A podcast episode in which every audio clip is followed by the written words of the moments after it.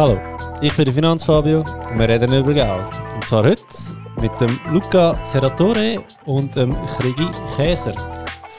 Ja, jetzt berechtigt die Frage. Wer sind die zwei? Das können Sie uns gerade selber beantworten, aber zuerst möchte ich natürlich unserer Sponsorin von dem Podcast danken, der Aargauischen Kantonalbank. Merci vielmals, habt ihr das möglich gemacht. So, jetzt gerade vorneweg, ähm, wie das Ganze dort stand ist, im Luca, sein Vater ist ein äh, Arbeitskollege, Schrägstrich Chef äh, von mir. Und wegen dem hat er mir so erzählt, was die zwei machen, also die zwei, die fünf, Entschuldigung. Und sie haben ein mega cooles Startup am Start. Und ich habe in der Pause immer so ein bisschen mitbekommen, was da gerade läuft, Finanzierung, von uns Geld, Crowdfunding, Investoren, dieses, jenes. Und dann habe ich gefunden, hey, weißt du was, bei Finanzfabio reden wir über Geld. Und das wäre doch mal spannend, wie ein Finanz, äh, nicht ein Finanzstartup, Entschuldigung, wie ein Startup sich dort finanzieren. Und dann habe ich gefunden, komm, wir laden die Herren doch gerade ein. Äh, hallo zusammen. Hi Fabio. Hi Finanzfabio. genau, so ist es richtig, Kriegi. Äh, ja, wenn ihr euch schnell vorstellen, Luca. Ja, Fabio, zuerst danke vielmals, dass wir da sind. Äh, mein Name ist Luca, ich bin der CEO von Bottle Plus. Bottle Plus wird der Christian wahrscheinlich gerade nachher noch ein bisschen mehr darüber erzählen. Ähm, wichtig ist, glaub, zu wissen, dass der Krieg und ich Kindheitsfreunde sind, Nachbarn waren vor äh, 27 Jahren, uns seitdem kennen, der Weg während der Kante auseinander ist und dann äh, nach dem Studium, gegen Studiumsende mit Bottle Plus wieder zusammengekommen ist. Und äh, ich habe selber an der Universität St. Gallen studiert, stehe noch kurz vor dem Abschluss. Okay, cool. Ich bin der Krigi, der Luca hat schon ein bisschen über unsere Beziehung erzählt. Darum gehe ich jetzt nicht mehr allzu fest darauf ein. Ähm, ich habe Umweltingenieurwissenschaften studiert an der ETH. Da vor kurzem, letzten Herbst abgeschlossen und jetzt ins Berufsleben gestartet und eben nebenbei mit dem Startup angefangen, das fünfte. Okay. Äh, wenn du schnell erzählen, was Bottle Plus so macht? Oder was die Idee war? Oder einfach die ganze Geschichte? Ähm, ja, fangen wir doch beim Produkt selber an. Eben Bottle Plus das ist eine wiederverwendbare Trinkflasche mit einem Adapter, der einen CO2-Gastank enthält. Und der ermöglicht es dann äh, unterwegs mit dieser Flasche Sprudelwasser zu produzieren. Das heißt, eigentlich überall, jederzeit und auch ohne Einwegplastik kann man dann sein Sprudelwasser geniessen und die Heime an einer Refilling Station dann wieder aufladen. Also ein Soda-Stream to go eigentlich. Exakt. Okay, cool.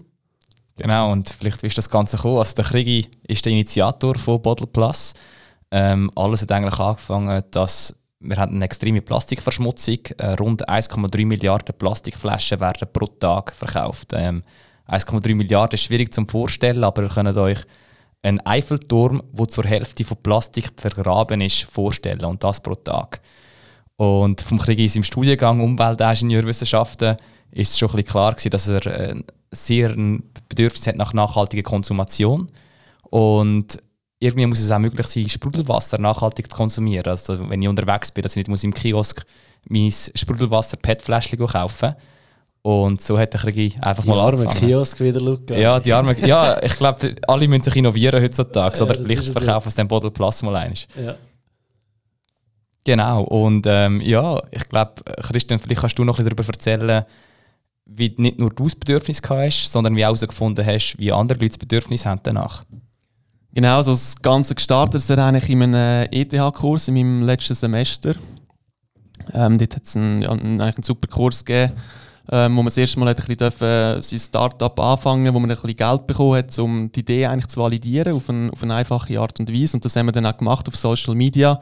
Haben wir Ads-Kampagnen geschaltet und einfach ein enorm gutes Feedback bekommen von ja, eigentlich eine sehr diverse Menge an Leuten. Also sechs von Kindern über junge Erwachsene, aber auch ältere Leute. Und das hat uns dann eigentlich motiviert, um an dem Projekt weiterzuarbeiten. Und dann haben wir dann eben auch von zwei Personen auf fünf Leute aufgestockt und jetzt sind eigentlich gut seit einem Jahr dran, das Ganze am Aufbauen. Also von zwei Personen, ihr zwei sind zuerst gewesen?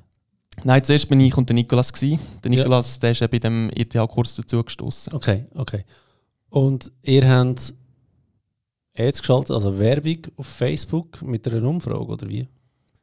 Ähm, es war eigentlich so ein Smoke-Test, sagt man dem, wo man eigentlich sagt, man ist schon ein bisschen weiter, wie man tatsächlich ist. Also wir haben dort mal erste einfache Produktrenderings gemacht, das ja. heisst eigentlich Visualisierungen von unserem Produkt und haben gesagt, hey, das ist das, was wir machen, tun euch doch für unseren Newsletter anmelden, um einfach auf dem aktuellen Stand zu bleiben und das haben dann eben enorm viele Leute gemacht. Ja. Und so haben wir eigentlich ein bisschen den Markt das erste Mal validieren. Ja, das ist eigentlich äh, eine relativ bekannte Strategie von Leuten, die Online-Kurs machen oder? Dass sie, bevor sie überhaupt anfangen, den Kurs zu machen, einfach mal äh, gehen testen, Feldtest machen, hey, würde das überhaupt gekauft werden? Oder sagst hey, ich habe einen Online-Kurs über, sagen wir, Finanzen. Nachdem bietest du es an und dann schaust, wie viele registrieren sich für den Newsletter oder für das Ganze. Und wenn du siehst, okay, es gibt doch irgendwie 100 Leute, 500 Leute, 1000 Leute, die sich für das interessieren, dann lohnt es sich auch, dass ich überhaupt einen Aufwand betreibe, um so einen Online-Kurs zu gründen. Bei euch wäre es eigentlich das Gleiche gewesen, oder? Also die Idee, hey, hättest du gerne äh, äh, Sprudelwasserflaschen to go? Und dann, bevor du überhaupt anfängst, fragst, schaust mal, ob der Bedarf überhaupt da ist. So. Genau, genau. Also der Name von, der, von dem Media-Kurs war auch Lean Startup Academy. Gewesen. Und Lean das ist eigentlich ein riesiger Begriff in der Startup-Welt, dass man möglichst lean an die Sache angeht, also dass man möglichst früh versucht, Feedback vom Markt einzuholen und nicht, dass man irgendwie lange etwas rumbastelt und zwei Jahre später merkt, dass es gar keinen Bedarf für, die, für die Idee oder das Produkt gibt. Haufen Zeit und Geld äh, verschleudert hast. Genau. genau. Ja, okay. So ist es. Und äh, wenn wir jetzt hier Marketing-Dozierende dürfen zitieren, oder, ist es eigentlich ein goldiges Zeitalter für das Marketing, wenn wir auch über Finanzen reden. Früher hast du nicht wirklich messen wie viel Geld, das du für die Werbung Absolut. ausgegeben hast, zurückgekommen ist. Und jetzt mit den sozialen Medien, Facebook, Instagram, was auch alles, kannst du das alles tracken und genau messen. Und von erfolgreichen Statistiken ungefähr abschätzen, lohnt sich noch mehr, in das Produkt zu investieren oder nicht. Ja, absolut. Okay. Und wie sind wir äh, von 2 auf 5 gekommen?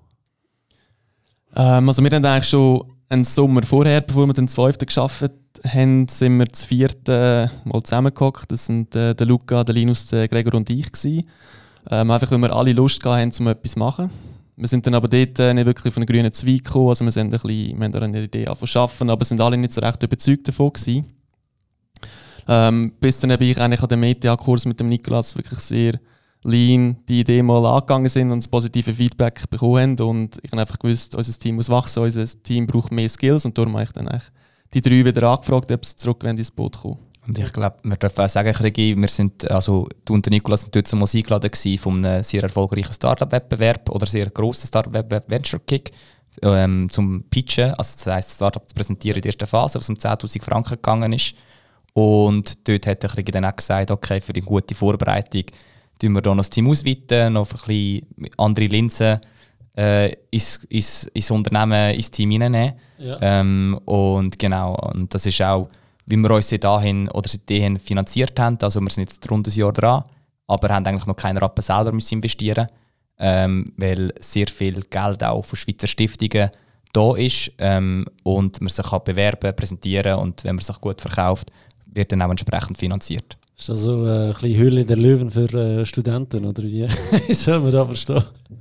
Ähm, schon nicht ganz das gleiche Format, aber äh, also wie, wie, wie der Luca gesagt hat, geht es ja. eigentlich nicht wirklich um Investoren, sondern mal so ein bisschen um einen ersten Kick. Das heisst, du bekommst einmal 10'000 Franken und erst ja. eigentlich in der nächsten Phase müsstest du dann noch Anteil vom Unternehmen abgeben. Also du tust eigentlich nicht vor Investoren pitchen, sondern mehr einfach vor vielleicht später potenziellen Investoren. Nur noch kurz, was wir vielleicht noch mit sagen, wir sind dann dort bei diesem Wettbewerb gescheitert, ähm, aber haben dafür bei äh, zahlreichen anderen Wettbewerben dann auch positiv abgeschnitten. Ja. Also gescheitert. Ihr habt heute einfach gelernt, was man besser machen kann, so dass die anderen haben können gewinnen oder? Äh, so kann man es auch sagen. So, genau, so kann man es auch sagen. Okay. Ähm, jetzt hat er gesagt, 10'000 Franken. Jetzt, ich weiß nicht, ob ich immer in einer Bubble bin aus der Finanzwelt, aber 10'000 Franken ist eigentlich nicht so, so viel Geld, oder? Ist das wirklich so schwierig, ähm, Investoren zu finden für diesen Betrag? Oder sagen ihr einfach, das ist einfach mal stark gut gewesen, wo wir hätten wollen und nein, eigentlich suchen wir viel mehr Geld. Oder von, von was für Zahlen reden wir da? Das ist eine sehr gute Frage. Ähm, also in der Startup-Szene gibt es den Begriff von Bootstrapping. Das heisst, wir Ein versuchen... Grüß Nikolaus ah, Henny von Niking. Ganz genau, ganz genau. Hören wir dort immer wieder prominent. Und dort geht es eigentlich darum, dass man versucht, mit eigenem Kapital ein Startup aufzuziehen. Äh, wieso? Weil wenn Investoren kommen, gibt man, Eigenkap also, äh, gibt man Aktienkapital, also Aktien ab und dementsprechend gehört das Unternehmen nicht mehr nur dir. Dafür hast du externes Risikokapital, das du kannst investieren kannst. Und wir haben ja das gegen Ende Studium angefangen und haben gedacht, ja komm, probieren wir mal selber das Ding daraus zu machen. Und dementsprechend haben wir durch die Stiftungsgelder sehr schnell ein bisschen etwas gehabt und können investieren. Und Unsere Strategie ist jetzt eigentlich so zu sagen, ähm, dass wir zuerst beweisen wollen, dass die Leute wirklich unser Produkt kaufen wollen und nachher würden Geld von Investoren aufnehmen, um entsprechend auch die Produktion zu finanzieren. Und wie wir die Strategie umsetzen wollen, ist durch ein sogenanntes Crowdfunding. Ähm, das heißt, wir verkaufen eigentlich unser Produkt verkaufen, obwohl es noch nicht gibt. Die Leute können es vorbestellen und mit dem Geld, das wir dort aufnehmen, können wir dann sagen, schaut, liebe Investorinnen und Investoren, wir haben schon 20'000 Leute, die unsere Flaschen kaufen wollen. Jetzt brauchen wir eigentlich nur noch euch Geld, um die Anfangsproduktion zu finanzieren. Okay, aber Crowdfunding, das ist ja so, sag jetzt mal, ein Trend von weiß nicht, 2018, 2019. Das ist schon, gibt es ja auch schon länger, oder? Sehen ihr da Chancen, Risiken oder wieso über Crowdfunding? Also Crowdfunding haben wir eigentlich gewählt, weil wir eben eine riesige Chance sehen, um den Markt wirklich mit zahlenden Kunden zu validieren. Bis jetzt haben wir zwar sehr viel Interesse gehabt, aber noch nie wirklich Leute, die Geld für unser Produkt auf den Tisch gelegt haben. Und für das ist es halt wirklich eine riesige Chance, nicht nur um jetzt dann kurzfristig ein bisschen Geld anzukommen, sondern eben auch zu einem späteren Zeitpunkt Investoren ins Boot zu holen und dann auch können zeigen, hey, unser Produkt das läuft schon. Oder es gibt Leute, die das kaufen wollen und entsprechend wird dann halt unser Unternehmen auch ein bisschen höher bewertet. Ähm, ein, ein riesiges Risiko ist natürlich schon, wie du angesprochen hast, oder? es ist ein bisschen schon ein älteres Business, also das heisst älter zwei, drei Jahre.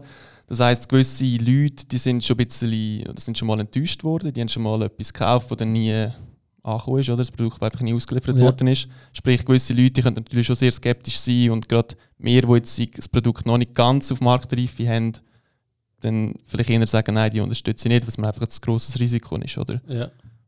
Aber was werden da für Beträge eingenommen? Reden wir da von 10 Franken pro, pro Crowdfunder oder von 100 oder von 1000? Nein, das Ziel ist natürlich, dass wir schon eins zu eins können validieren können, dass die Leute auch unser Produkt würden kaufen Dementsprechend wird das Produkt zum Verkaufspreis in der Crowdfunding ähm, stehen. Mit allerdings äh, verschiedenen Rabatt, äh, weil wir auch wollen, das Vertrauen belohnen, das die Leute uns schenken, äh, weil sie eben ein Produkt kaufen, das es noch nicht gibt. Wir werden unser Produkt ungefähr bei 200 Franken bei Preisen, ähm, Ladenpreis zukünftig. Und wie der Preis zustande ist, können wir vielleicht nachher noch darüber reden. Auf jeden Fall ähm, werden wir da bei einem Rabatt haben von ungefähr 30 Prozent äh, ja. Vor allem, wenn man es innerhalb der ersten 24 Stunden kauft. Das ist noch wichtig zu sagen, weil die ersten 24 Stunden ist extrem wichtig, ähm, um äh, gewisse Viralität zu erzeugen. Ja. Und dementsprechend wird das Produkt für, für Schweizer Freundinnen, Familien äh, und, und Fools, sagt man ja, Friends, Family und Fools in den Startups, ja. bisschen, äh, bei ungefähr 139 Franken innerhalb der ersten 24 Stunden vom Launch von der Kampagne verfügbar sein. Okay. Jetzt ich habe vorhin gesagt, ähm, SodaStream to go, jetzt könnt ihr das Produkt mal ein bisschen genauer erklären, weil 200 Franken äh, Retailpreis ist ja dann doch nicht gerade nichts, also hm? Was kann das genau? Oder wie groß ist so eine Flasche, was hat sie für einen, äh, wie viel Liter haben dort drinnen Platz, äh, wie oft kannst du so eine Kapsel brauchen und so weiter? Also die Flasche ist eigentlich mehr oder weniger eine wiederverwendbare Trinkflasche von der Masse her.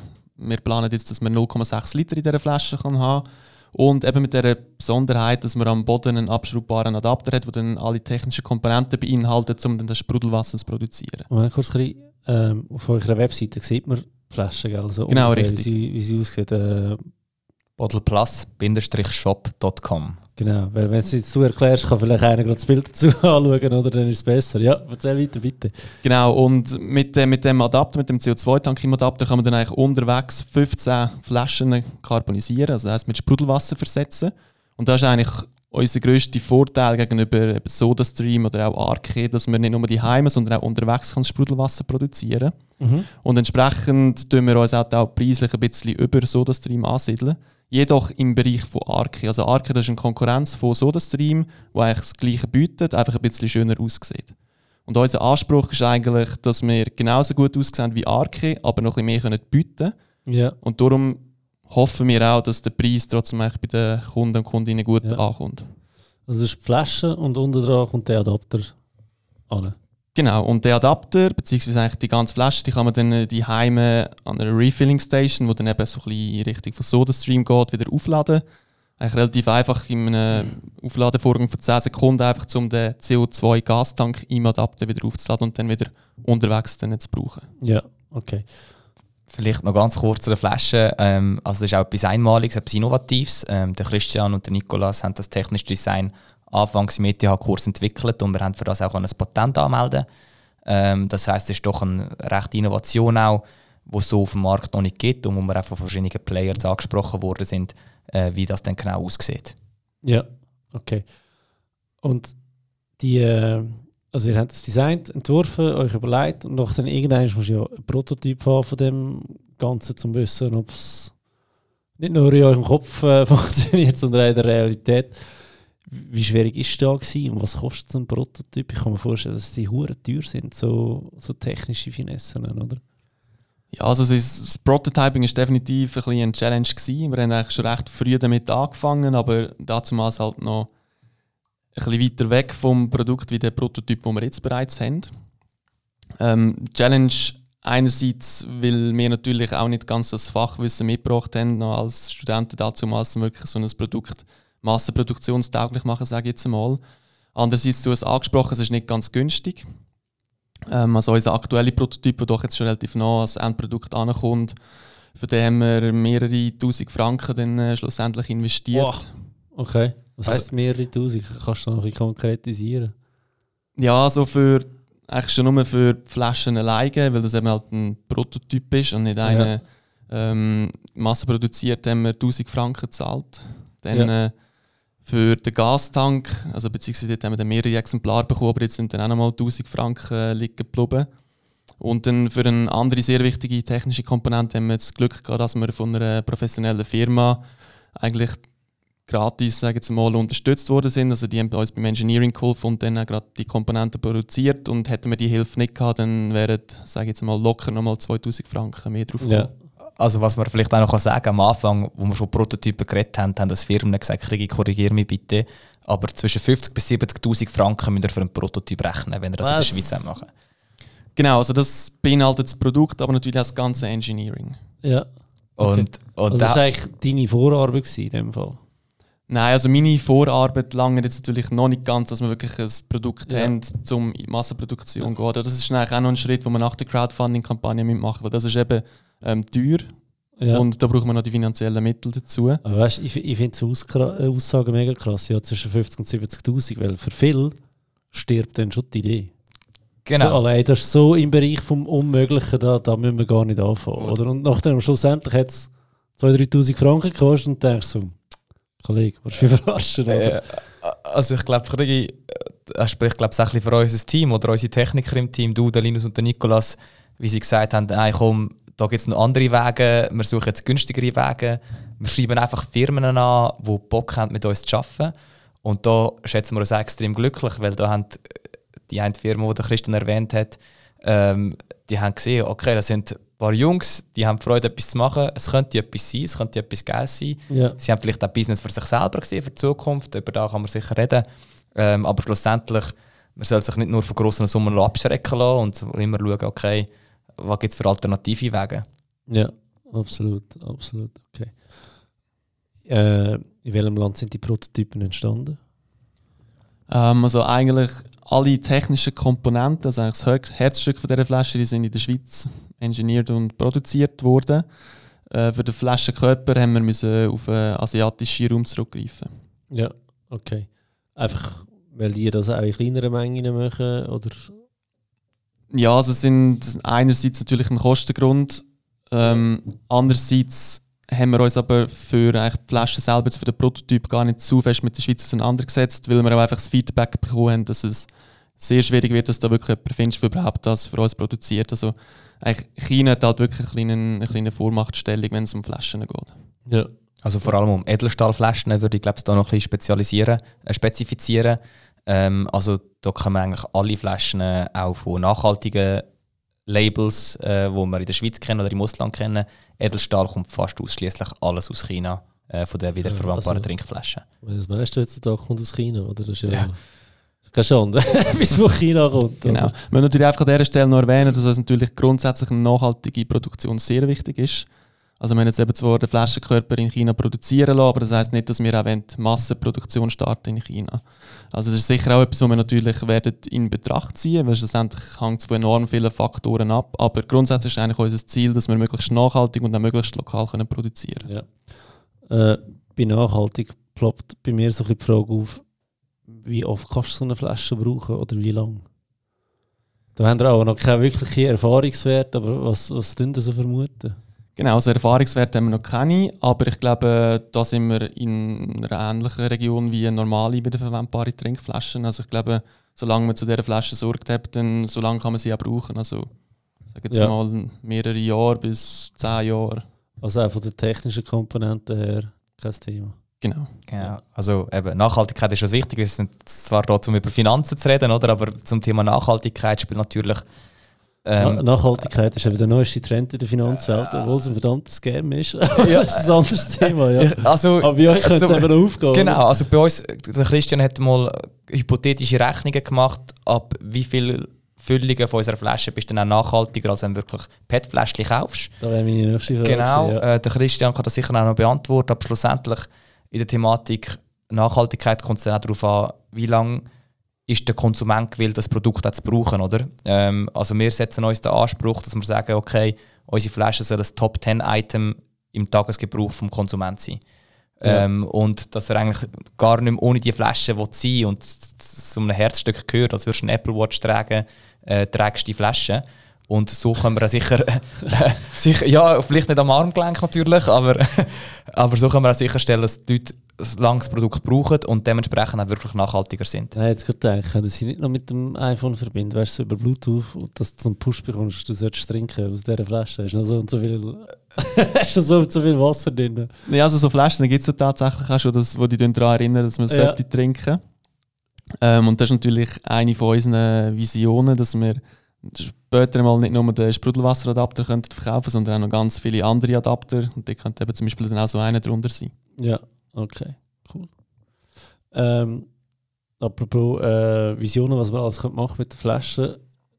Äh, für alle, ihr habt nichts zu tun mit, dem, äh, mit dieser Flasche, mit dieser Air-Flasche da, wo die, äh, Air-Up. Air-Up, genau, wo, wo Geschmäcker simulieren, gell? Mit dem, das ist ganz eine andere Geschichte. Genau, das ist eine andere Geschichte. Ja, weil die, die taucht bei mir irgendwie ich weiß im Fall nicht, ich glaube wirklich, das Nattel lässt zu krass zu. Weil eben, wo mir die Vater immer von diesen Flaschen erzählt hat, plötzlich kommt bei mir Air Up auf Instagram. das ist mega schlimm eigentlich. Ja, sie haben jetzt halt auch sehr viel Geld ähm, aufgenommen, also unter anderem von Pepsi. Wo ja. Pepsi, für die, die es nicht wissen, ist übrigens auch der Besitzer von SodaStream. Sie haben sie für 3,2 Milliarden gekauft vor ein paar Jahren. Ja. Ähm, und sie haben unter anderem jetzt auch 20 Millionen in das AirUp-Startup investiert. Ähm, die machen eigentlich nichts anderes als ähm, mit Geschmackssensorik zu arbeiten, dass du trinkst Wasser, aber du hast nicht das Gefühl, ähm, du, du trinkst ähm, irgendein süßes Getränk. Ja. Und, und das kommt auch ein bisschen zu einer Frage, die du vor ein paar Minuten gestellt hast, die wir aber nicht beantwortet haben, ähm, wo du gefragt hast, ist es schwierig, an Investorengeld anzukommen? Ähm, da werden wir noch sehen. so sympathisch und äh, bescheiden, wie wir glaube ich ähm, aber auf jeden Fall ist schon viel Risikokapital um. Also in der Schweiz kommt immer mehr Risikokapital auf den Markt. Risikokapital, was bedeutet das? Das heißt eigentlich ein Investor, der in Startups investiert, äh, investiert in 10 Startups mit der Annahme, dass neun bankrott gehen und eins so wertvoll wird, dass es für all die anderen wieder wettmacht. Ja. Und es ist so Risikokapital um. Ich glaube, für Konsumgüter wie uns ist es tendenziell ein bisschen weniger als für IT-Produkte äh, oder Software, weil äh, es ist natürlich schwieriger zum skalieren mit, mit Konsumgütern. Es ist, das Business ist linearer, das heißt, für jede Flasche, die wir verkaufen, würden wir gleich viel Geld zurückbekommen. Ja. Ähm, ähm, aber wir sind davon überzeugt, dass es Risikokapital gibt, das Unternehmertum fördert und dass wir eine Finanzierungsrunde können abschliessen können. Ja. Aber Skalierbarkeit ist eine gute Frage, aber zuerst, bevor ich es vergesse, du hast vorhin angesprochen, ihr habt mal ausgerechnet, wie viele Plastikflaschen müsstest du kaufen, bis deine, eure Flaschenproduktion amortisiert haben, so umwelttechnisch, wie viel wäre es denn? Also die Berechnung für unser Produkt, das habe ich jetzt noch nicht abgeschlossen, aber auch von der Literatur weiß ich, dass man für normale wiederverwendbare Trinkflaschen je nachdem 5 bis 50 PET-Flaschen muss. Das hängt natürlich stark davon ab, wie wird produziert, wo wird produziert, mit was wird produziert. Ähm, genau, das werden wir natürlich in einer ähnlichen Region sein, aber wenn wir eben echt unsere Flaschen regulär, ähm, regelmäßig wird brauchen, dann äh, erreichen wir eigentlich ziemlich rasch den Break-Even und man eben kann nachhaltiger sein als vorher, wenn man das PET-Fläschchen am Kiosk kauft. Und auch mehr spart. Genau. Ja, ja. Ist ja immer viel teurer am, am Kiosk rum, oder? Als wenn du äh, sonst irgendwie kaufst. Okay. Ähm, Skalierbarkeit. Jetzt, ich nehme an, es ist nicht die Idee, dass ihr das nur in der Schweiz verkauft, oder? Ähm, nein, äh, glaube ich nicht. Ähm, also nein, glaube ich, ist es nicht. Ähm, wir träumen da natürlich schon gross. Also wir sagen für uns den Anspruch, dass in jedem Land, wo es Sodas drin gibt, sind über ungefähr 35 Märkte auf der Welt, dort können wir auch bestehen. Ähm, weil dort gibt es ein Bedürfnis nach Sprudelwasser und die Leute benutzen Hahnenwasser, um Sprudelwasser zu machen. Und dementsprechend träumen wir auch, dass so in diesen 35 Ländern, ungefähr 30 Ländern oder so, werden wir auch unsere Crowdfunding-Kampagne schalten. Das heißt, wir machen das von Anfang an international. Und, und dementsprechend werden wir sehen, wie sich das entwickelt. Wir werden natürlich nicht gerade in allen Märkten von Anfang an können einsteigen wenn wir den mal produzieren. Äh, ist dann auch eine Frage vom Marketingbudget oder Ja, von der. Marketingstrategie, wie man vorgeht. Ähm, auf jeden Fall ist das aber ist das der, ist das der Anspruch. Ja. Aber Start wäre in der Schweiz in dem Fall. Genau, ja. Okay. Beziehungsweise Dachregion. Also wo, dann, wo man dann relativ rasch auch eindringen Ja, Deutschland, Österreich noch dazu nehmen. Genau. Okay, okay. Ähm, das nächste, was mich so interessiert, mit einer Bank haben wir noch gar nie geredet. Gehabt. Über Startkapital. Mit einer Bank tatsächlich nicht, Krigi? Oder kommt dir gerade etwas in den Sinn? Äh, nein, wir sind in äh, Ich bin nicht rausgekommen, was ist da für ein Blick? Äh, Was, Banken geben Geld? Nein, nein, also wir, ähm, wir Oder sind wir einfach selber noch nicht auf die Idee Nein, nein, nein. Wir, meine, wir, wir sitzen hier in Lenzburg. Äh, mit der Hypi Lenzburg haben wir natürlich eine extrem attraktive Bank, wo immer viel, also recht viel investiert ähm, in, in Startups, also in der, in der, in der Fintech-Region, oder? Ja, Ähm, und unter anderem haben wir aber, das dürfen wir dankenswerterweise sagen, vom, vom Bondo aus St. Gallen, vom Sponsor von dem Podcast, von der St. Galler Kantonalbank, Ja. nicht von der Aargauer Kantonalbank, ähm, haben wir, sind wir ins Finale gekommen im nationalen Startup-Wettbewerb, der Starfeld Diamant, und sind unter anderem dort mit 5000 Franken gefördert worden in der Top 5. Sind einmal Schweizer Fernsehen gewesen. Und ähm, genau, aber bis jetzt haben wir mehr mit Business Angels geredet, das heißt mit Privatinvestoren ähm, oder mit Venture Capitalists, ähm, VCs Ja. sogenannte, das heißt institutionelle Investoren, die nur mit Risikokapital arbeiten. also jetzt mit Bank habe ich nicht gemeint Investoren, sondern wirklich auf die Bank gehen und sagen, hey, ich hätte gerne einen Kredit An Kredit, aufnehmen. Zum jetzt habe ich es verstanden, sehr gut.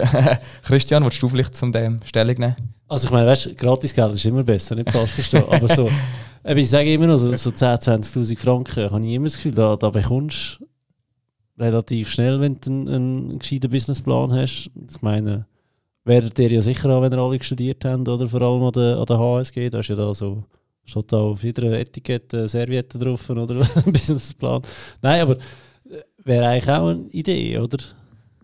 Ja, also ich denke durchaus, das hätte bei uns können klappen Aber eben schlussendlich ist es dann gleich wie dein Geld. Oder wenn es du verlierst, musst du es wieder mal zurückzahlen. Das Ja. heisst, eigentlich, das Risiko ist bei dir und das Risiko haben wir halt so weit wie möglich eigentlich versucht auszulagern. Ja. Genau, und unter anderem muss man auch sagen, dass äh, mit den Leuten, die wir jetzt am Reden sind, eine persönliche Beziehung auch besteht, als auch eine strategische Beziehung.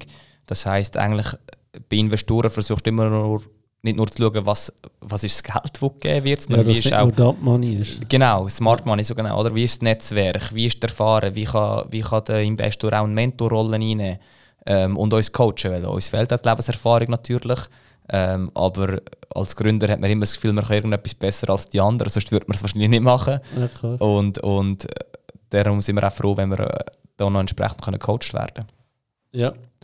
Was ist so, wenn ihr einen Investor sucht, wie sind ihr, wie sind ihr vorgegangen? Also ihr habt schon ein bisschen, ähm, sag jetzt mal, Publicity gehabt von diesen Wettbewerben, die ihr gewonnen habt, wo ihr vorher dran sind und geht man mit diesen Dokumenten auf jemanden zu oder wie machst du das genau? Also bis jetzt haben wir eigentlich das Glück gehabt, dass wir eben durch die Publicity ein bisschen angeschrieben worden sind, vor allem von Venture Capitalists. Also das ist mal so ein bisschen der eine Strang, wo wir jetzt zwar nicht so aktiv am Verfolgen sind, weil wir halt gleich noch recht früh dran sind und die erst ein bisschen später dann würden einspringen Und das andere ist natürlich auch das eigene Netzwerk, wo vor allem auch der Luca etwas hat können mitbringen. Und dass man eben dort auf, auf viele interessierte Leute trifft, die dann auch ein bisschen sich mit dem Startup-Business auskennen, vielleicht selber schon gegründet hat und auch entsprechend gerne mal bereit sind, das junges Startup äh, zu unterstützen.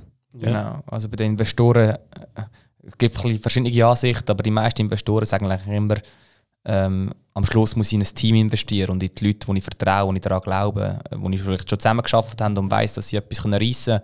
Und das war jetzt bei uns eigentlich der Fall. Gewesen. Also bei den Leuten, die wir jetzt im Gespräch sind, wir sind nicht auf sie zugegangen, sondern äh, sie sind auf uns zugekommen und haben gefragt, hey, was könnt ihr mit Kapital X noch anstellen, wenn wir euch das würden geben Und dementsprechend haben wir gesagt, ja, zuerst waren wir natürlich ein bisschen scheu, weil es für uns auch das erste Mal war, aber ja. dementsprechend haben wir gedacht, ja, ist eigentlich noch spannend, man kann die Chance auf Success, also die, Entschuldigung, die Wahrscheinlichkeit zum Erfolg äh, am Anfang maximieren, eventuell, wenn man ein bisschen mehr Kapital reinsteckt, ja. äh, mit einem gewissen Restrisiko. Und du hast vorhin gesagt, es ist gratis. Gratis ist es nicht, weil du wirst natürlich Anteil abgeben von der Firma. Ja. Natürlich. Ähm, aber, aber dementsprechend, ich glaube, muss man immer mit dem, die Investoren und, und die Gründer haben ja ein gemeinsames Ziel. Äh, vielleicht ist es Startups irgendwann ja, und, und das Teil mal, das Startup mal zu einem gewissen Preis zu verkaufen, sodass alle profitieren, oder? Also ja. es gibt natürlich bei uns nicht nur den finanziellen Anreiz, ähm, zum Gründen, sondern auch... Ja, aber den Exitplan musst du auch haben, oder? Genau, ganz schon, genau. Schon möglichst früh, oder? Das ist natürlich schon so. Okay. Ähm, jetzt ist, vorhin du gesagt, du musst immer Anteil verkaufen, oder? Jetzt sind da fünf Leute. Wie, wie, wie wird man sich da einig? Also, fünf Leute kann man davon ausgehen, es gibt, es gibt auch immer einen Stichentscheid schlussendlich, oder? Also, irgendjemand hat... Mehrheit wird es geben, oder? Ähm, wie haben ihr das bis jetzt so gehandelt? Ähm, also bei uns ist es eigentlich relativ reibungslos verlaufen, sage ich jetzt mal. Ich glaube, bei uns war es wichtig, dass wir uns relativ früh mit dem befassen. Da haben wir auch von, von unseren Advisors so gesagt bekommen, eigentlich die Diskussion so früh wie möglich anfangen. Ja.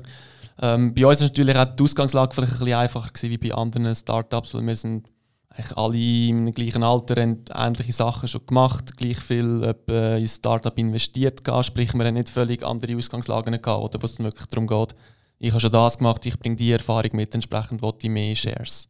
Ja. Das war bei uns ein kleiner Vorteil gewesen und eben, wie gesagt, bis jetzt ähm, haben wir relativ gute Diskussionen einfach untereinander geführt und machen das eigentlich weiterhin regelmäßig, weil sich natürlich die Ausgangslage auch ab und zu mal wieder ändert. Genau, ich glaube, uns ist von Anfang an bewusst, dass es kein richtig und kein falsch gibt, weil wenn du in der Literatur schaust oder online, gibt es ganz verschiedene Arten. Oder äh, eine Art, die sagt, alle bekommen gleich viel, egal wer wie viel wert ist. Ein, eine andere Art, die sagt, du versuchst Variablen zu definieren. Eine Variable ist die Idee, eine andere Variable ist das Netzwerk, das jemand mitbringt. Aber ja. es ist immer schwierig, das zu messen, oder? Und dementsprechend haben wir uns eigentlich für eine unkomplizierte Variante entschieden, wir gesagt haben, jeder ist gleich viel wert, wo wir aber die Idee als Variable und gewissen äh, Wert zu, zugeordnet haben. Und dann ist glaube ich wichtig, dass man wirklich transparent ist, aber das auch rechtlich festhaltet. Äh, das ist uns mit auf den Weg gegeben worden. Und dass du natürlich Instrumente einbaust, äh, wo du sicherstellst, dass nicht einfach jemand mit 20% abhaut. Ähm, ja. Weil ich meine, ein Startup lebt ja von Risikokapital und nicht nur einiges, sondern in mehreren Finanzierungsrunden, jetzt im klassischen Stil natürlich. Und, und dann, äh, wenn dann äh, in der nächsten Finanzierungsrunde willst du wieder Anteil abgeben und ein Gründer haut mit 20% ab, kannst du natürlich nicht viel abgeben. Ja. Ähm, und dementsprechend haben wir auch so Instrumente einbauen, ähm, wo wir aber im Internet relativ viele Informationen dazu finden oder eben Mentoren mit uns teilt haben. Ja, ja ich stelle mir da schon noch stressig vor. Eben, das heißt mal, schau, äh, 20% sind, sag jetzt einfach etwas, 20'000 Franken wert, oder? Und plötzlich kommt äh, Coca-Cola und sagt, hey, ich würde gerne euch, äh, euch einen Laden kaufen.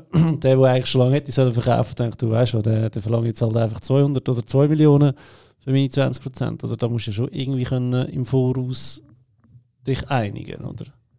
Mhm, also das Konfliktpotenzial ist definitiv um. Ähm, ich glaube, ich würde lügen, wenn ich sage, ich bin nicht auch ein bisschen nervös gewesen, weil wir die Diskussion das erste Mal geführt haben, oder obwohl es eigentlich unter Kollegen war. Ja.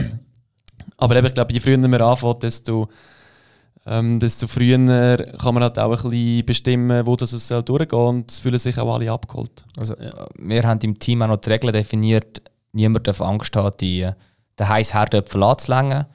Ähm, also wir sprechen auch den Elefant im Raum ansprechen und wir haben auch definiert, dass jeder, der irgendwie etwas im Bauch hat oder sich ungerecht behandelt fühlt, äh, fühlt, das anspricht. Und ich glaube, mit den Regeln, die wir am Anfang von der Gesprächs- und Entscheidungsfindung definiert haben, sind wir eigentlich bis jetzt immer gut gefahren, würde ich sagen, Regie. Ja, das stimme ich überein. Ja. Nein, aber ich finde da wichtig, weißt, dass man das mal hört, wenn man eine Idee hat und dann so weit kommt, oder? Also muss man ja sagen, es sind ja schon richtig weit gekommen, oder? Es ist ja nicht einfach nur eine Idee, die im Raum steht, sondern Prototyp vorhanden, Wettbewerbe gewonnen, Gelder sind schon geflossen, äh, Investoren ähm, haben ein paar, oder, die euch auch noch ein bisschen coachen und so. Also, ihr sind schon richtig, richtig weit gekommen, oder? Es, es, braucht sicher noch einiges, oder, bis es dann klappt, aber es ist ja nicht ähm, erst am Anfang, oder? Und ich glaube, bei vielen ist es gar nicht bewusst, dass sie so Sachen wirklich früh müssen klären oder von Anfang an, wer bekommt wie viel. Absolut, ja. Ähm, also, wir sagen auch immer, wir sind, also zuerst danke fürs Kompliment, wir sagen auch immer, wir sind, wir sind noch gar nicht, aber gleich haben wir auch schon etwas erreicht. Also eben bei einem anderen grossen Schweizer Startup-Bewerb, der für sich sagt, sie sagen, die grösste in der Schweiz sind wir unter den Top 15 von der Schweiz, unter den ja. drei besten im Bereich Retail und Consumer Services. Ähm, und, und eben den Prototyp haben wir entwickelt, das Patent haben wir angemeldet. Und ja, jetzt, jetzt kommt es dann darauf an. Ich meine, es gibt bei Startups so viele so viel Challenges, so viele Herausforderungen und so viele Möglichkeiten, wo es kann scheitern ähm, Die ersten paar mhm. Hürden haben wir genommen, aber es kommen noch ganz, ganz viel. Ja. Ähm, du hast gesagt, Patent angemeldet. Wie funktioniert das? Kann da jeder mit jeder Idee einfach anmelden oder... Äh ähm, grundsätzlich ja. Also es ist eigentlich wirklich so einfach, wie du gesagt hast. Im besten Fall macht man das halt zusammen mit einem Patentanwalt, oder? Weil wenn man das alleine anmeldet, dann ist es umso schwieriger, dass man dann alle Formalitäten kann einhalten kann. Ähm, aber ja, grundsätzlich brauchst du eine Idee, die muss ähm, Neuheitswert haben, die darf nicht offensichtlich sein. Das sind zum Beispiel zwei Kriterien. Und dann tust du deinen Patenttext verfassen, beziehungsweise optimalerweise eben den Patentanwalt. Ähm, und dann kommst du eigentlich in das Anmeldeverfahren rein, das dann aber in der Schweiz relativ lang geht. Also du kannst zwar ein Patent eigentlich relativ einfach anmelden, aber dass es dann schlussendlich auch ähm, erteilt wird, das dauert erstens anderthalb Jahre, weil es eben ein relativ lange okay. Prüfungs, äh, langes Prüfungsverfahren hat. Und in dem Zeitraum weißt du eigentlich nie, ob das Patent, das Patent auch tatsächlich erteilt wird. Das ist natürlich ein bisschen ein Challenge, oder? Auch Aber mit, mit Investoren. Scheitern? Ähm, ich glaube, der, der üblichste Fall ist einfach, dass es das halt schon gibt. Also, dass man ja. selber nicht genug gut recherchiert hat, was gibt es bereits ähm, in der Patentlandschaft und dass es einfach schon etwas sehr Ähnliches gibt. ist ja noch geil. Du kommst nach eineinhalb Jahren Meldung über du übrigens, da gibt es im Fall schon. genau, man, man, man, kann eben natürlich das Risiko ein bisschen einschränken, indem dass man selber recherchiert oder eine begleitete Patentrecherche machen lässt. Wir haben jetzt so einen Weg zwischendurch gewählt, dass wir einen Teil recherchieren lassen, aber ich habe auch selber noch viel Zeit investiert, um die Patentlandschaft ein bisschen anzuschauen.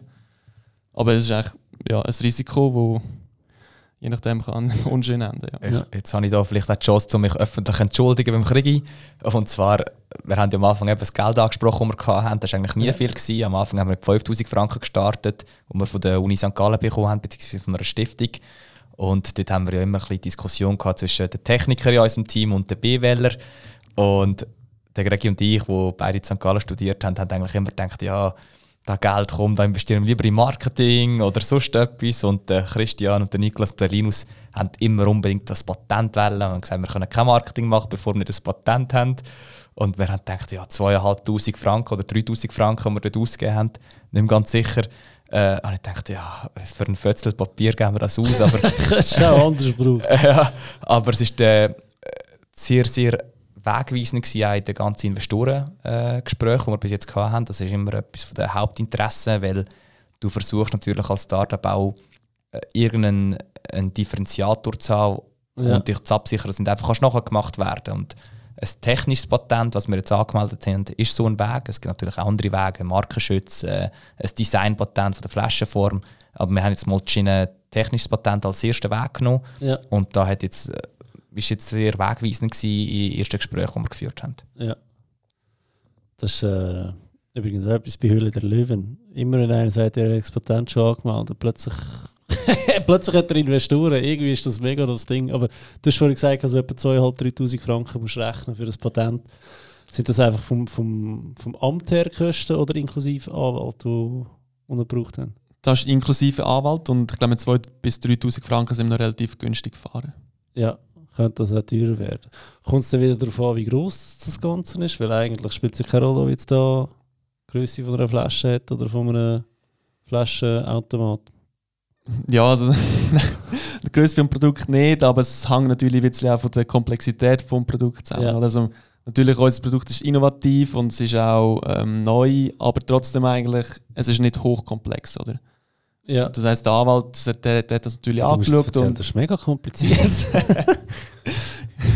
genau, eben der Anwalt hat das eigentlich angeschaut und gesehen, mit seiner Erfahrung, der kann der da in ein, zwei Tagen schreiben, sage ich jetzt mal, und hat natürlich auch für Okay. Startups noch ein bisschen einen speziellen Stundensatz gehabt. Genau. Ja. Aber äh, zum, zu deiner Frage von den Kosten noch, noch ein bisschen darauf weiterzugehen, oder? wir reden jetzt von der Schweiz. Und äh, auch nicht, dass wir jetzt zu kompliziert werden, aber wenn sie in der Schweiz ein Patent anmeldet, ist, dann ist eigentlich ein Jahr Zeit oder ein Jahr dein Recht gesichert, um ein Jahr später das Ganze in Europa anzumelden.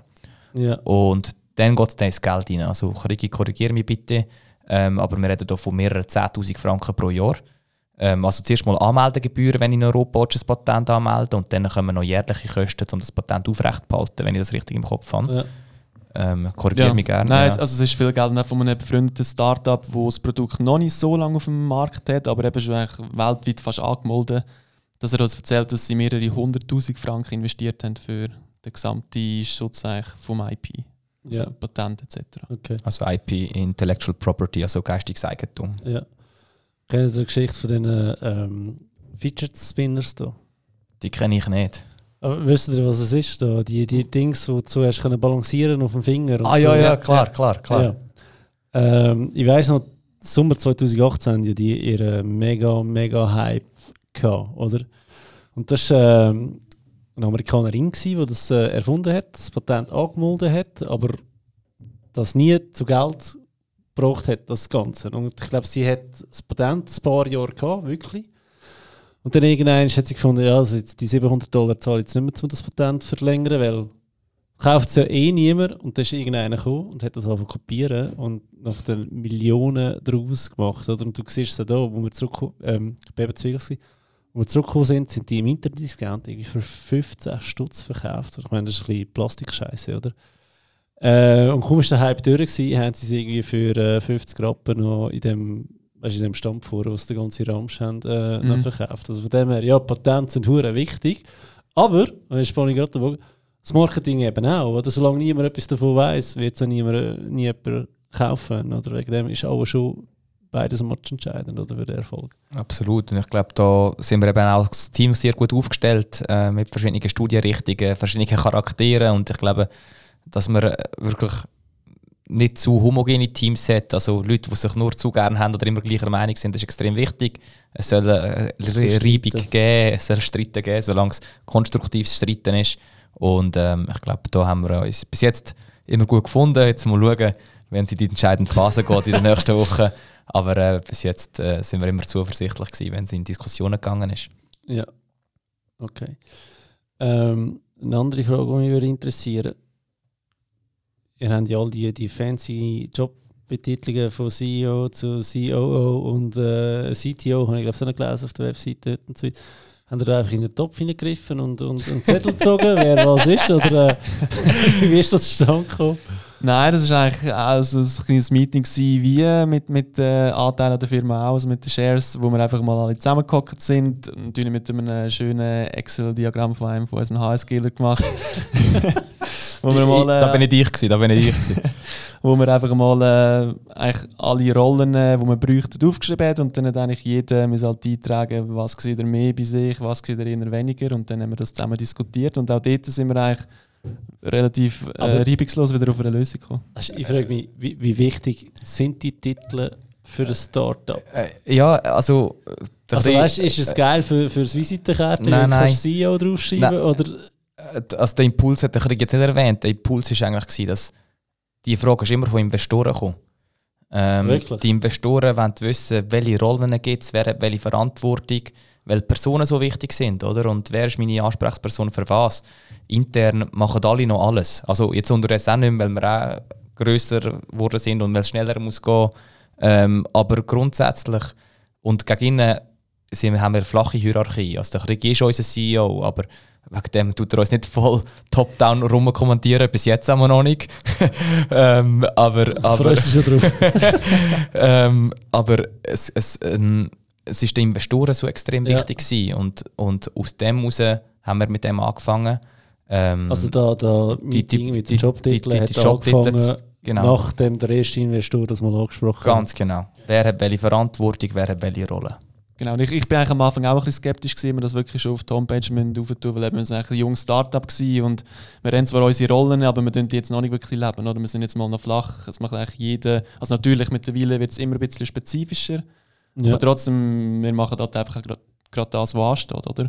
Aber trotzdem habe ich es jetzt schon allein genommen eigentlich sehr wichtig gefunden, weil du da doch regelmäßig auf LinkedIn von, von Leuten oder auch von Firmen angeschrieben wirst und dann wissen die auch gerade, okay, der ist jetzt CEO oder der ist CTO, entsprechend schreibe ich den oder den an. Ja, okay.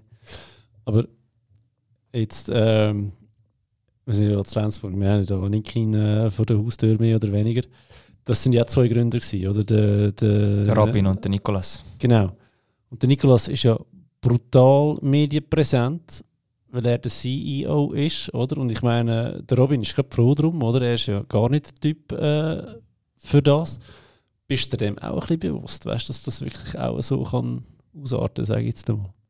Ja, also das haben wir natürlich auch besprochen, oder? Das ist ein das Thema, ist CEO auch Repräsentierungsaufgabe, wo wir jetzt noch nicht ganz so klar definiert haben, ob das wirklich so soll sein, aber also ich bin grundsätzlich nicht einer, wo, wo die Medienpräsenz sucht oder wo muss im, im Scheinwerferlicht sein, aber trotzdem jetzt auch beim ersten Fernsehauftritt habe auch ich das Interview gegeben, oder was auch gleich ein bisschen meine Rolle ist. Ja.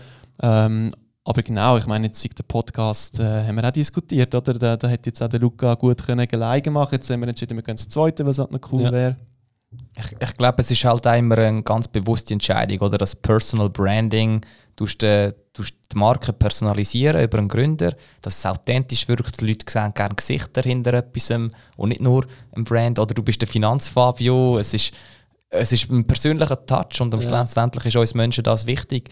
Ähm, ich glaube, wenn man zum Beispiel Apple anschaut, da ist nicht immer groß durch Steve Jobs personalisiert worden. Also klar, bei den Keynotes natürlich, aber jetzt in der Werbung ist jetzt nicht der Steve Jobs immer dort vorgekommen. Ähm, ich glaube, es, es kommt darauf an, was für ein Produkt du bist, was für eine Marke du bist, welche Schiene du spielst. Ähm, und, und dementsprechend werden wir fahren und wir werden auch noch schauen, was am besten funktioniert. Ob jetzt nur noch das Gesicht vom Krieg auf unseren Werbungen wird sein oder, oder, oder schlussendlich Bottle Plus. Ähm, das werden wir noch sehen. Aber du weißt, dass der Tim Cook selber zehnmal so viele Followers hat wie Apple. Das habe ich nicht gewusst. Interessant. Das ist mega das habe ich nicht gewusst. Ah. Oder der, der Elon Musk hat viel mehr Followers als äh, Tesla. Tesla. ah, spannend. Ich, Also das ist wirklich, Ja. das ist wirklich, das ist mir erst letztes irgendwo mal aufgefallen, dass eigentlich die CEOs eben doch das Face, gut, das sind jetzt zwei Extrembeispiele. klar, klar. Genau. Spannend. Ja, es, es, ist wirklich, Ja. es, hat mich, es hat mich mega erstaunt, gehabt, dass das so weit äh, geht. Genau, okay. Gut, ähm, was, was für mich jetzt eine Frage ist, haben ihr alle fünf vor, in dieser Firma weiterzuarbeiten? Oder wer haben das Gefühl, kommt der Moment, wo sich der eine oder andere wird verabschieden und wieso? Jetzt ähm, kann man ja vorstellen, dass einer ein super Jobangebot bekommt, oder? Wo er nachher nachdem das Studium abgeschlossen ist, auch das Doppelte bis Dreifache verdient, wie, wie in einem Startup die ersten zwei Jahre. Haben ihr da schon diskutiert? Oder äh, wenn es euch würde betreffen wie würde sich das anfühlen? Welchen Weg würdest du da nehmen?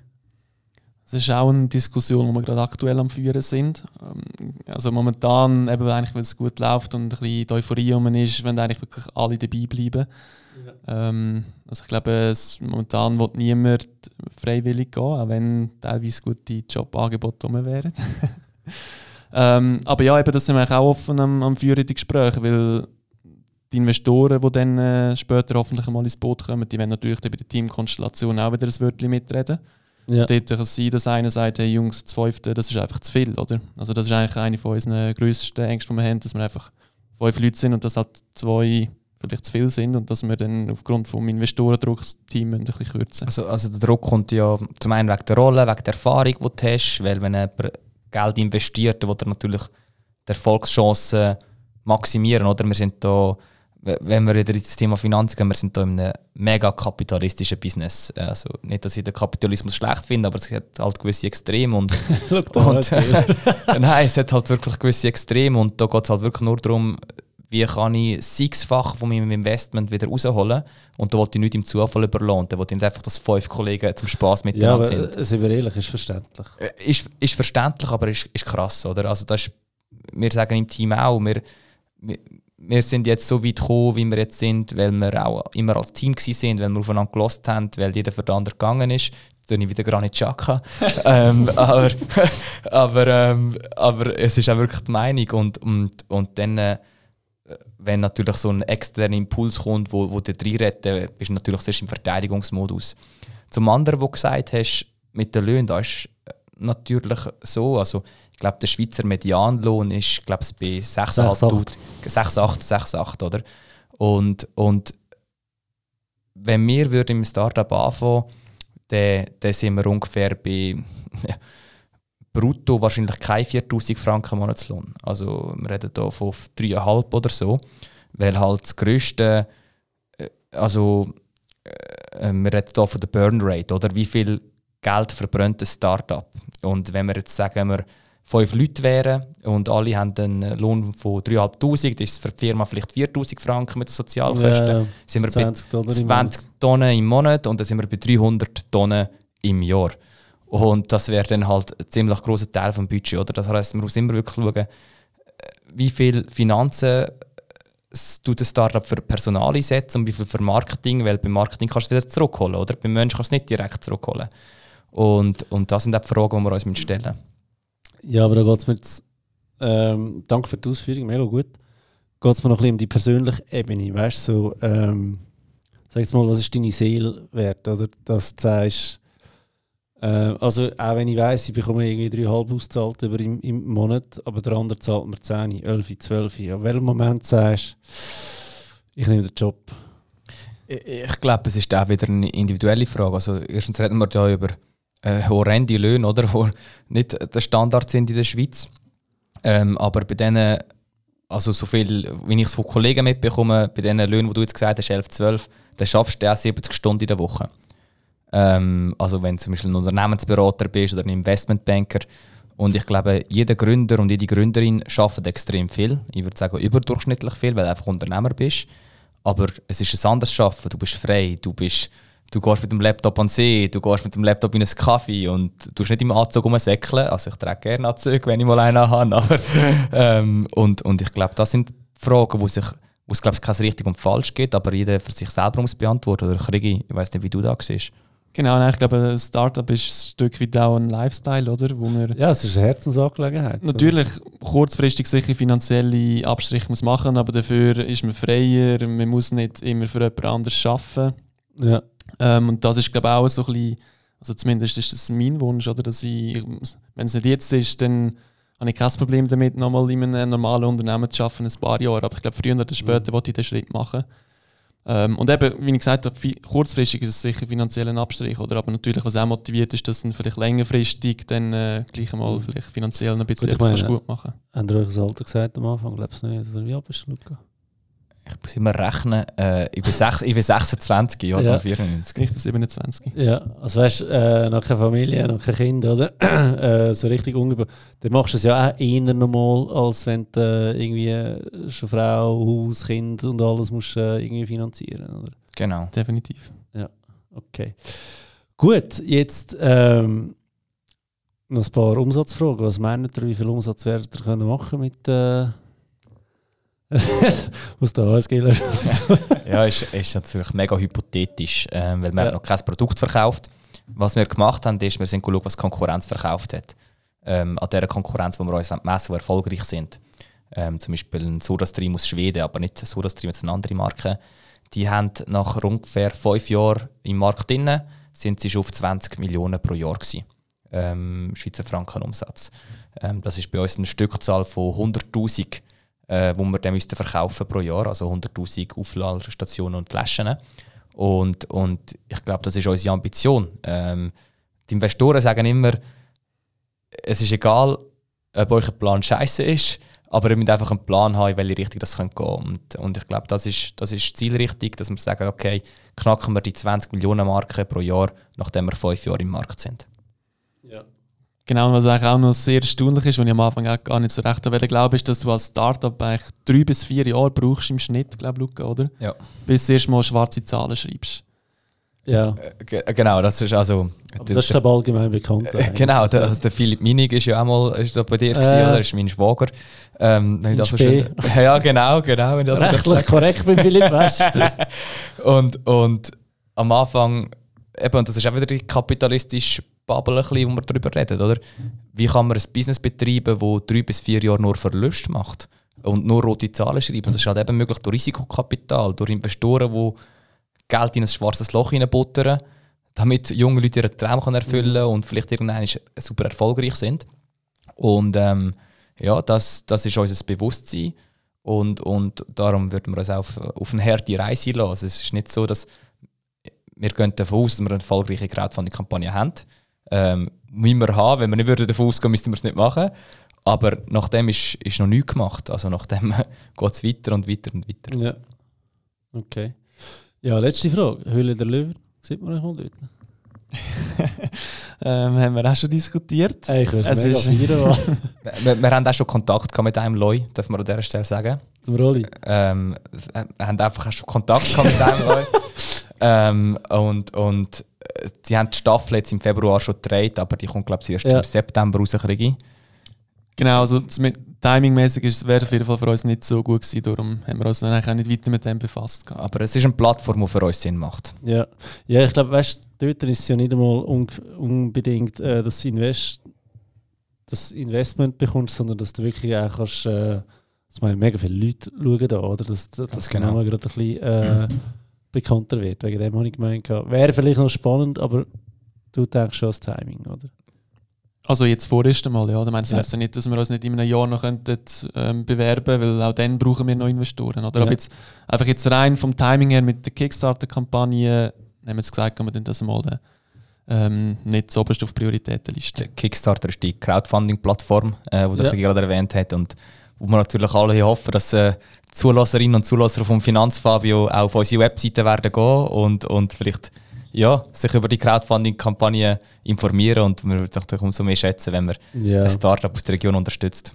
Wir haben im Vorgespräch äh, festgestellt, das Datum ist noch nicht in Stein gemeißelt, äh, wenn das Crowdfunding anfängt. Das würde ich dann, ich glaube, wir machen es so, dass der Podcast einfach möglichst zeitnah vorher äh, rauskommt, oder? Und ich dann die Leute nochmal informiere, wenn es dann wirklich so weit ist. Weil, äh, ja, die Idee finde ich mega cool, vor allem auch mit dem äh, Umweltgedanken. Und ich trinke halt wirklich auch gerne äh, Blötterli Wasser. Ist definitiv so. Wenn ihr nochmal schamlos Werbung machen, wo man euch findet, äh, wo, wo man euch selber findet, LinkedIn und so weiter. Ja, ähm, sehr gern. Ähm, also auf Instagram heißen wir The Bottle Plus, auf Facebook Bottle Plus, also B-O-T-T-L-E P-L-U-S und auf LinkedIn auch ebenfalls Bottle Plus. Ähm, wir sind auf diesen drei Plattformen vorerst aktiv ähm, und die Webseite heißt bottleplus-shop.com und dort werden wir über alles informieren. Äh, könnt euch gerne auch für unseren Newsletter anmelden. Äh, wir sind aktuell rund 1400 Leute, äh, die beim Newsletter abonniert sind. Ach schon, Ja, krass. ja, genau. Und wo wir, äh, wo wir immer wieder Feedback reinholen. Zum Beispiel der Name Bottle Plus ist durch unsere Newsletter-Abonnentinnen und Abonnenten entstanden. Nice. Äh, früher hat es Soda Bottle geheißen. Und so, Oh, da siehst du schon rechtliche Probleme. und, und so versuchen wir natürlich auch mit unserer Community das zusammen aufzubauen und, und die Leute mit auf eine Reise zu nehmen. Aber von wo sind sie 1400 gekommen? Das ist ja mega viel. Online-Marketing. Also wir haben wieder Werbung investiert und die Leute fragen, ob sie sich abonnieren wollen. Ähm, und und die, Leute, die Leute stehen auf die Idee. Ja. Ähm, die Investoren stehen bis jetzt auch ein bisschen auf die Idee, auch wenn jetzt äh, die Gespräche erst noch stattfinden. Und, und das gibt uns auch Mut und Zuversicht, das Ganze immer weiter zu probieren. Und genau, und privat ähm, bin ich der Luca Serratore. Äh, könnt ihr auch auf LinkedIn schreiben. Und der Krigi macht Werbung für sich selber. Ja, also ich glaube, produkttechnisch hat der Luca schon mehr oder weniger alles gesagt und eben meinen Namen wissen ihr ja schon, Christian Käser. Ich habe ebenfalls ein LinkedIn-Profil. Wo CEO drauf versteht. Nein, das noch Nicht, nicht. noch nicht? Nein, auf dem LinkedIn haben wir gesagt, machen wir es nicht, weil ich ja doch auch noch ein bisschen Verpflichtungen zum aktuellen Arbeitgeber habe. ja. Genau. Okay. Cool, cool. Ähm, ja, wenn da ein zukünftiger Investor zulässt, äh, kann er euch auch gerade auf diesem Kanal nehme ich an, kontaktieren, oder?